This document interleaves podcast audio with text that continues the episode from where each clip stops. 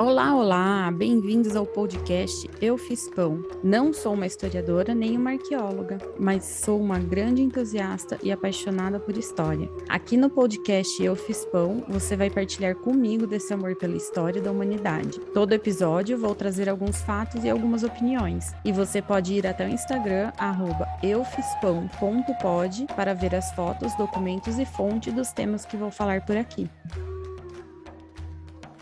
Por mais leigo que seja o ouvinte sobre os mistérios e as descobertas do Antigo Egito, sem dúvida, uma personagem é conhecida quase que unanimamente, o faraó Tutankhamon. Mas por que ele se tornou alguém tão célebre e tão famoso? Como que foi a sua vida e a sua morte? E como e por que existem contos sobre uma maldição da múmia rodeando sua descoberta? Vamos descobrir? Infelizmente, a verdade nem sempre é tão mística quanto a lenda. E com o Rei Tut não é diferente, mesmo que a sua história seja repleta de intrigas familiares e mistérios, como já é de se esperar das realezas, inclusive do mundo antigo. O faraó mais famoso do mundo moderno não era lá tão famoso na sua época e foi inclusive enterrado em uma tumba improvisada e reaproveitada, o que milênios depois foi o motivo pela qual ela pôde ser encontrada intacta. Então vamos conhecer um pouco mais da vida do jovem rei que morreu com apenas 19 anos. Ele viveu há mais ou menos 3.500 anos atrás, entre os anos 1341 e 1323 a.C., e fez parte da 18ª dinastia faraônica egípcia. Ele nasceu chamando Tutankhaten, que significa imagem viva de Atom, e depois mudou seu nome para Tutankhamon, que significa a imagem viva de Amon. E esse é o ponto alto da relevância da vida do jovem rei, uma vez que o seu reinado em si não foi nem um pouco expressivo. E o que torna sua história mais interessante provavelmente é a história do seu pai. O seu pai foi uma figura muito importante no Antigo Egito, mas não de uma forma positiva. Ele se chamava Akhenaten e foi um faraó reformista. Ele mudou a capital da cidade de Tebas para Amarna, que é uma cidade entre Mênfis e Tebas, e foi onde ele nasceu. Ela fica na margem direita do Nilo e recebeu o nome de Akhenaton, o horizonte de Atom. Então, ele mudou de Tebas, que era uma capital milenar, para essa cidade que ele fundou, que chamava Aquetaton. E não só isso, ele também tentou mudar toda a religião do Antigo Egito, que já era milenar na sua época, de uma religião politeísta para uma religião monoteísta, ou seja, um único deus. Ele adicionou um deus acima de todos os deuses egípcios, e esse deus chamava Atom, que significa o verdadeiro disco de ouro. Um parêntese de curiosidade aqui Amon-Ra significa o deus sol e Aton seria o deus disco de ouro. Para mim não faz muito sentido todo esse trabalho do Akhenaten para mudar tudo, mas provavelmente existia um movimento que também muito provavelmente beneficiaria a realeza para justificar tal ação grandiosa e mudança agressiva. Pois bem, Akhenaten, que era antes conhecido como Amenófis IV, que significa filho do Amon regente de Tebas. No seu terceiro ano de reinado reinado, mudou seu nome para Amenhotep, que significa Amon está satisfeito. E depois, no quinto ano do seu reinado, ele mudou seu nome para Akhenaton, que significa o espírito atuante de Atom. É, já dá para perceber que existia um padrão na nomenclatura, principalmente dos faraós, mas isso também era comum na população, né? Aqui no podcast eu fiz um episódio sobre a origem dos nomes e pela lógica da origem dos nomes dá pra, dá pra gente supor algumas coisas. É, existiam poucos nomes nessa época, poucas variações de nomes e geralmente elas significavam alguma coisa. Então, como eu disse lá no outro episódio, ou sobre a função que a família fazia, ou sobre de que região ela vinha. E nesse caso, é, os nomes dos faraós, eles reforçavam o seu status como semideuses. Então era importante que eles carregassem afirmações sobre isso. Então, o Akhenaten, o nome dele como espírito atuante de Atom, reforçava que ele era o mensageiro dos deuses ali, né? E Akhenaton, a história dele é sempre permeada de dessas mudanças, né, que veio exatamente pela sua característica reformista. E ele, além de mudar a capital, mudar a religião, ele também celebrou nos seus primeiros anos de reinado um ritual que é chamado de sede, que apenas os faraós com mais de 30 anos de reinado celebravam. E ele ainda levou o festival para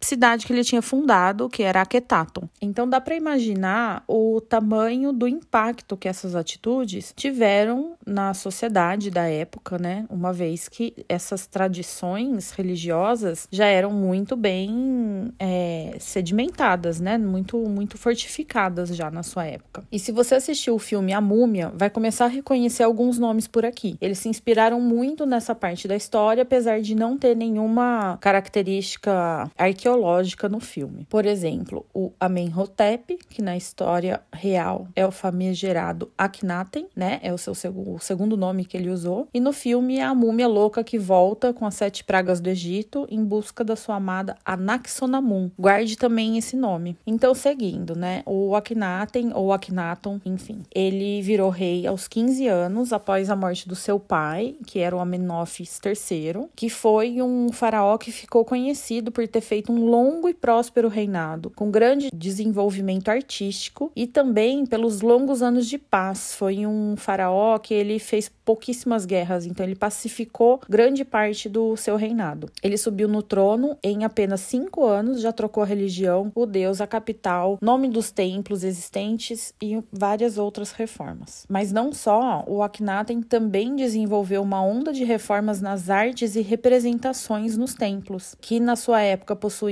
cabeças e braços alongados e corpos curvilíneos. Lembrando que se você for no meu Instagram, eufispão.pod, você pode ver os comparativos das representações artísticas do Akhenaton, das demais representações artísticas dos outros reinados da 18ª dinastia, que era a dinastia que ele fez parte. Akhenaton reinou por cerca de 17 anos. Aproximadamente no 15º ano do seu reinado, surge um misterioso corregente chamado Semencaré. Alguns egiptólogos acham que Semencaré na verdade era a rainha Nefertiti, a sua esposa, que assumiu os atributos de faraó para tornar suave a transição do governo do Akhenaton para o seu herdeiro ao trono, seu filho, que nessa época devia estar tá com mais ou menos 4 anos de idade. Não se sabe muito sobre a morte do Akhenaton, a não ser que ele faleceu no 17º ano do seu reinado. Suspeita-se que ele tenha sido assassinado a mando dos sacerdotes, que foram prejudicados pela sua administração hum, que foi muito austera. O que não é de se estranhar, uma vez que ele mexeu numa estrutura especialmente religiosa, mas também social e econômica, de uma forma muito bruta, né? Então, com certeza, ele tinha muitos inimigos ali que estavam prontos para assassinar. E o fato é que ele não recebeu um enterro digno, nem com pompas, nem com ouros, tesouros, e teve o seu nome rabiscado e suas estátuas derrubadas por todo o Egito assim que o seu reinado acabou. E isso era uma das piores profanações e castigo no pós-vida. Eu falei um pouco disso também no episódio sobre a Cleópatra. Para os antigos egípcios, riscar o nome impedia que o seu espírito vivesse no pós-vida. Então, alguém que era muito odiado, a primeira coisa que se fazia era apagar o seu nome da história, né? E isso ia apagar o espírito também no, no na vida após a morte. Além disso, ele ficou mencionado nos livros das próximas dinastias, dos próximos faraós, como faraó inimigo, apenas. Então, o seu nome parou de ser mencionado. E ele só foi redescoberto quando a Marna foi escavada já nos tempos modernos. Então foi aí 3 mil anos de castigo para o Akhenaton, que teve o seu nome apagado de todos os registros e era referenciado apenas como o faraó inimigo. Semencaré reinou por cerca de 2 a 4 anos, até que, aos 8 anos de idade, o jovem Tutankhaton foi elevado ao trono do Egito. E como eu disse, o rei Tut também trocou de nome como uma ação política. Ele nasceu Tutankhaton, carregando o nome do de deus Aton pelo seu pai e se tornou Tutankhamon, quando, no terceiro ano do seu reinado, desfez as reformas religiosas que o seu pai tinha feito, voltando a capital para Tebas e a religião politeísta de Amon-Ra. Muito provavelmente essas mudanças todas foram feitas pelos, né, na, na época ali os, os ministros, os conselheiros, o grão-vizir, é, inclusive o herdeiro do Tutankhamon foi o grão vizir é, não era um herdeiro direto. Os sacerdotes, porque ele era só uma criança, né? Então, se ele começou o seu reinado ali entre 8 e 10 anos e no terceiro ano ele já fez todas essas reformas reversas, dá para saber que não, não partiu dele isso, né? Ele foi um marionete ali importante para desfazer toda a bagunça bagunça que o pai dele tinha feito. Ele se casou com a sua meia-irmã, Anaxonapaten, que mais tarde mudou também o seu nome para Anaxonamon, pelo mesmo motivo que o Tutankhamon para ele para tirar o Aten né do nome e adicionar o Amon é, lembra que eu falei da, da múmia do filme A Múmia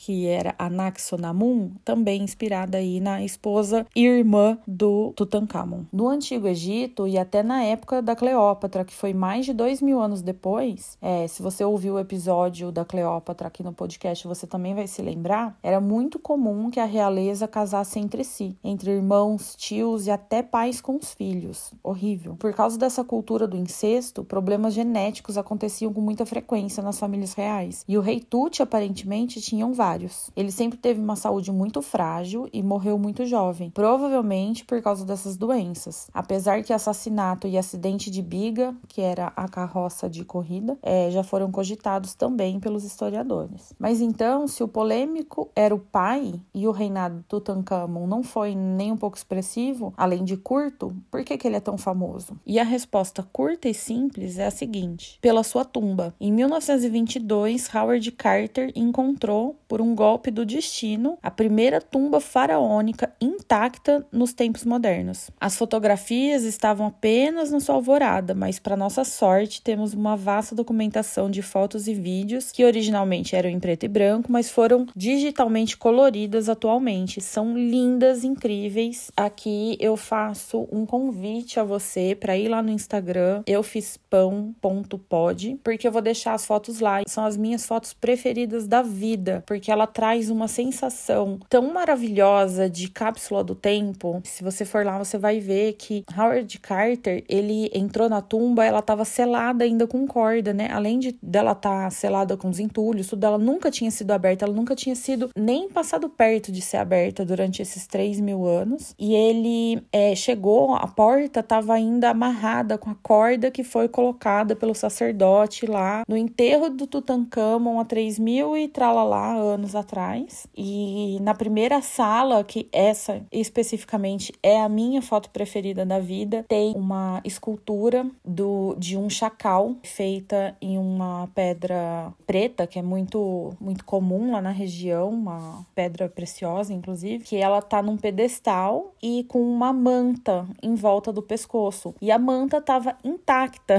há 3 mil anos. Isso é muito incrível de pensar. E essa foto, ela para mim é mágica é a minha foto predileta da vida de coisas arqueológicas, porque ela traz exatamente essa sensação de quão incrível deve ter sido entrar nessa tumba sabendo que você estava sendo a primeira pessoa a ver aquela cena congelada no tempo há mais de 3 mil anos. É maravilhoso, não deixem de ver. E a tumba tinha uma quantidade imensurável de riquezas, é, e entre as mais famosas tá a máscara mortuária, que é de ouro e lápis lazuli lazuli, que é uma pedra azul preciosa também, e o sarcófago que é inteiro de ouro maciço, além de muitos móveis, esculturas, joias, carroça, liteira. Encontrar a tumba do Tutankhamon foi quase equivalente a uma descoberta do Eldorado ou da caverna do Alibaba. Foi uma coisa realmente excepcional e incrível e de deixar o mundo inteiro embasbacado. Então imaginem a cena, uma equipe de arqueólogos que inclusive era muito embriagada embrionária, né? A arqueologia era muito embrionária no começo do século, com pouca técnica, pouca ciência envolvida e muito mais movida a paixão, a mistério, curiosidade e iniciativas privadas. Estava escavando no Vale dos Reis, onde os grandes faraós, como Sete, Ramsés e Imhotep, foram enterrados e descobre quase que por um acaso uma tumba de um general de menor importância, apenas para se dar conta em seguida que se tratava de uma e talvez a última tumba faraônica intacta há mais de 3.500 anos. Então é, uma, é um achado incrível de uma sorte inimaginável. Nenhuma folha se mexeu do ano 1323 a.C.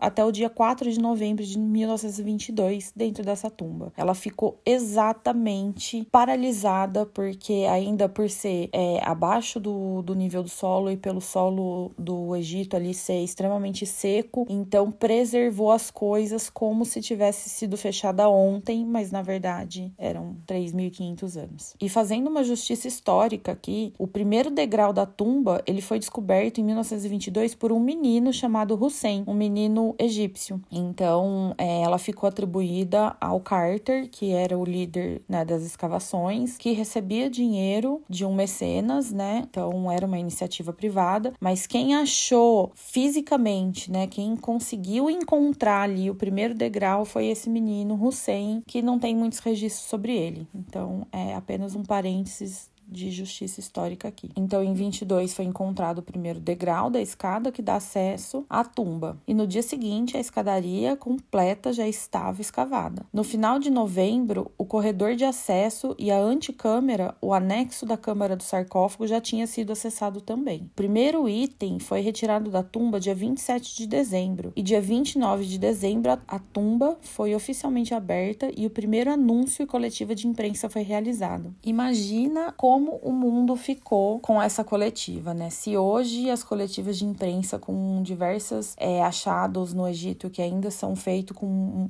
muita frequência causam, né, esse arrepio no coração das pessoas falarem mais um mistério que foi encontrado, mais uma múmia, mais uma coisa assim de uma civilização tão avançada para sua época e tão mística, né, com tanta lenda, com tanta peculiar, né, na sua estética na sua forma de, de viver, é, imagina como foi em 1922 o, essa coletiva anunciando que tinha sido encontrada uma tumba completa de um faraó. Em 1923, dia 16 de fevereiro, houve a abertura oficial da Câmara. E em 25 de abril, o Lord Carnarvon, que era o mecenas do Howard Carter, ou seja, ele que estava bancando financeiramente a escavação, morreu. Em 1924, dia 12 de fevereiro, a tampa de granito da caixa do sarcófago é erguida pela primeira vez. E em abril, Carter discute com o serviço de antiguidade do Egito Egito e deixa a escavação para os Estados Unidos. O Carter, ele era inglês, apenas um parênteses. Em 1925, em janeiro, Carter reassume as atividades na tumba e em 13 de outubro ele remove a cobertura do primeiro sarcófago. 23 de outubro, a segunda e em 28 a equipe remove a última e expõe a múmia pela primeira vez. Em 11 de novembro, o exame da múmia é iniciado. É, eu até arrepiei aqui falando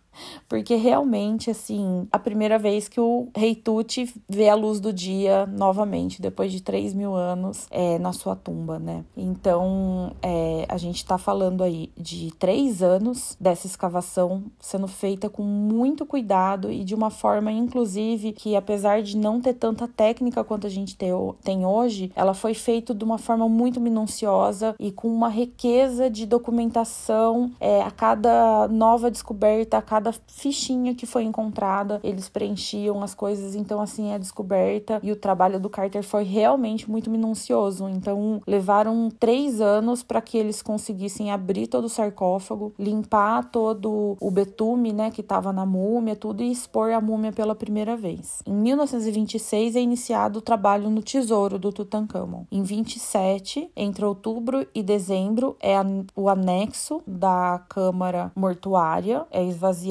e examinado completamente. Em 1930, sete anos de escavação, o último objeto é removido de dentro da tumba. Então foi uma escavação de quase uma década até conseguir esvaziar, catalogar, estudar e né, documentar tudo o que estava lá. Realmente, assim, um tesouro muito gigantesco. Com o achado dessa magnitude, muita história foi se criando, lendas urbanas surgindo no imaginário das pessoas. Então, lá nos anos anos 20, né, foi falado mundialmente que uma tumba de um faraó tinha sido encontrada intacta, e isso criou um alvoroço assim ao redor do mundo. Conforme os tesouros foram sendo noticiados e um tesouro magnífico, né, com muito ouro, muita pedra preciosa, isso foi criando uma proporção no imaginário das pessoas gigantesca. E não à toa, entre os anos 30 e 50, com a alvorada também do cinema, muitos filmes sobre múmias saindo de sarcófago, perseguindo mocinhas, donzelas, fizeram muito sucesso. Além disso, tiveram peças de teatros, itens da moda, folhetins, contavam também as histórias da Cleópatra, ensinavam as peças de Shakespeare sobre a última faraó do Egito, sobre Marco Antônio, sobre toda essa história dos faraós antigos, né? Mesmo que a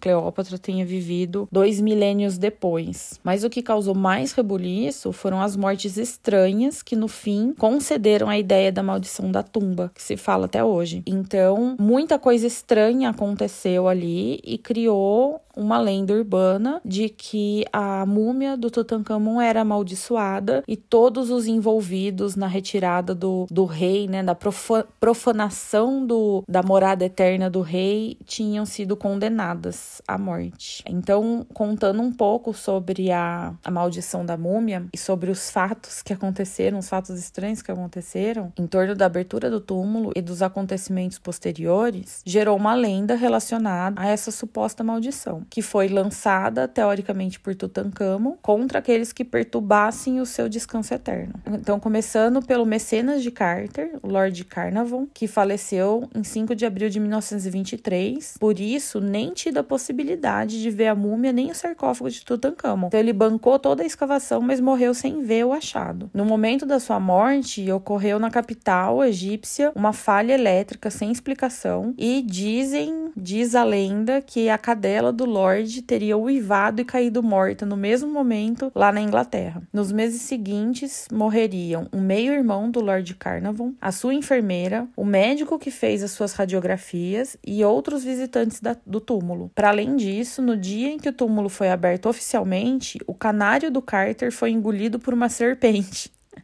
animal que se acreditava proteger os faraós dos seus inimigos, né? A serpente ela era um símbolo da realeza dos faraós, como um símbolo de proteção. Os jornais da época fizeram um eco desses fatos e contribuíram de uma, de uma forma super sensacionalista para lançar no público essa ideia da maldição. Mas curiosamente, o Howard Carter, que foi o descobridor do túmulo, viveu ainda mais 15 anos depois do achado da múmia. Enfim, cabe a cada qual matutar sua própria teoria. Da minha parte, é, eu penso que no fim, o grande objetivo dos faraós egípcios era, na verdade, viver e serem adorados pela eternidade no pós-vida. Então, toda a religião egípcia era sobre isso, era sobre construir templos que durassem eternamente, era sobre colocar os seus nomes nas tumbas. Então, nas tumbas egípcias, é muito comum que os nomes sejam repetidos diversas e diversas vezes, porque a repetição do nome era a garantia que eles tinham de que ninguém ia apagar a sua existência e eles iam poder viver no pós-vida. Esse era o grande objetivo, né? Eram os seus nomes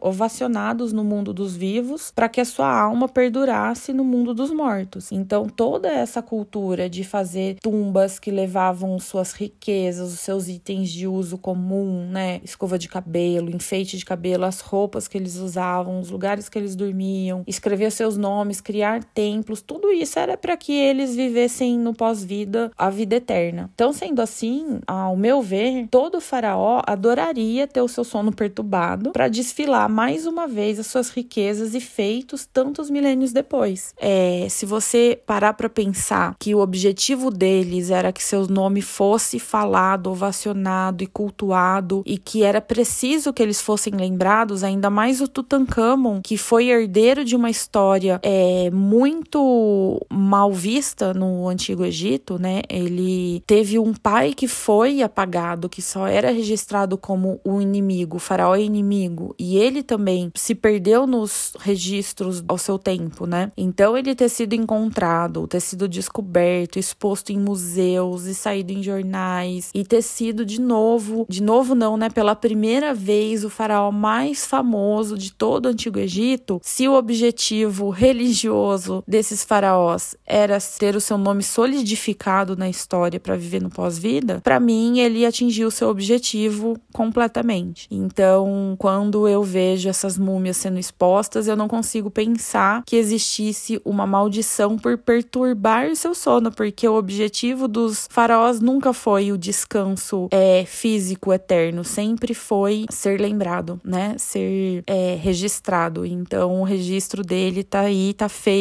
e esse rei, por mais inexpressivo que tenha sido o seu reinado, conseguiu atingir o grande objetivo de ser um grande faraó famosíssimo e conhecido até pelos mais leigos. Então é isso, é, essa é um pouco da história do Tutankhamon. Não deixa de ir no Instagram @eufispão.pod para ver as fotos que são imperdíveis, sensacionais e são as fotos que trazem o maior calor no coração que eu já vi, foto arqueológica. Então vai lá que eu vou deixar mais conteúdo, mais curiosidade, lindas fotos e contar um pouquinho mais sobre esse rei que, apesar de uma história muito tímida e muito triste, né, um, um faraó doente que viveu pouco, morreu jovem, teve um pai odiado, foi um, uma marionete, né, da, da política da época. Ainda assim, ganhou seu lugar ao sol quando a sua tumba foi milagrosamente descoberta intacta, maravilhosa, com riquezas inimagináveis. E é isso, a gente se vê no próximo episódio. Até mais.